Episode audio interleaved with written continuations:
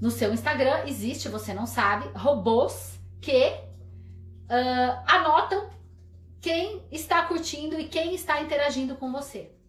Aí você vai poder fazer um anúncio patrocinado apenas para as pessoas que interagiram com você. Olha que maravilha. Veja, gente, processo de compra na odontologia, ela é a construção de uma mentalidade na mente do paciente, ok? Então, o paciente estava lá navegando pela rede social. Como que vai funcionar a linha de raciocínio de vocês que vocês estão fazendo? É o seguinte: o paciente fez um post, tá? Ele não te conhece, uma pessoa qualquer que mora perto do seu consultório fez um post do almoço dela hoje. Dali a pouco ela olhou, doutora Mônica Salvates. Nossa, que linda essa salada, é bem colorida. E ela olhou e falou assim: Mas quem que é essa doutora Mônica? Entrou no feed da doutora Mônica. Olhou aquele feed bonito e construído, como nós acabamos de falar. Falou: Puxa, que legal, vou seguir. Ela comentou o meu post. O que, que as pessoas fazem? existe uma coisa que se chama gatilho da reciprocidade. Anotem aí, gatilho mental da reciprocidade. Quem gosta de postar na internet, os pacientes que mais gostam de aparecer, tudo que eles querem que os posts deles sejam comentados. No momento em que você comenta o post dele, ele vai lá e vai, vai ter o gatilho da reciprocidade e vai comentar um post seu.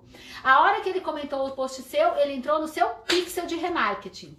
Aí ele vai começar a olhar o seu feed, no seu feed não tem nada à venda lá. Ninguém tá vendendo nada no seu feed. Tá mostrando como você é inteligente, como você gosta dos seus pacientes, como você informa os seus pacientes sobre as questões de saúde bucal fantásticas, como o seu consultório é bonito, como as pessoas são felizes lá dentro.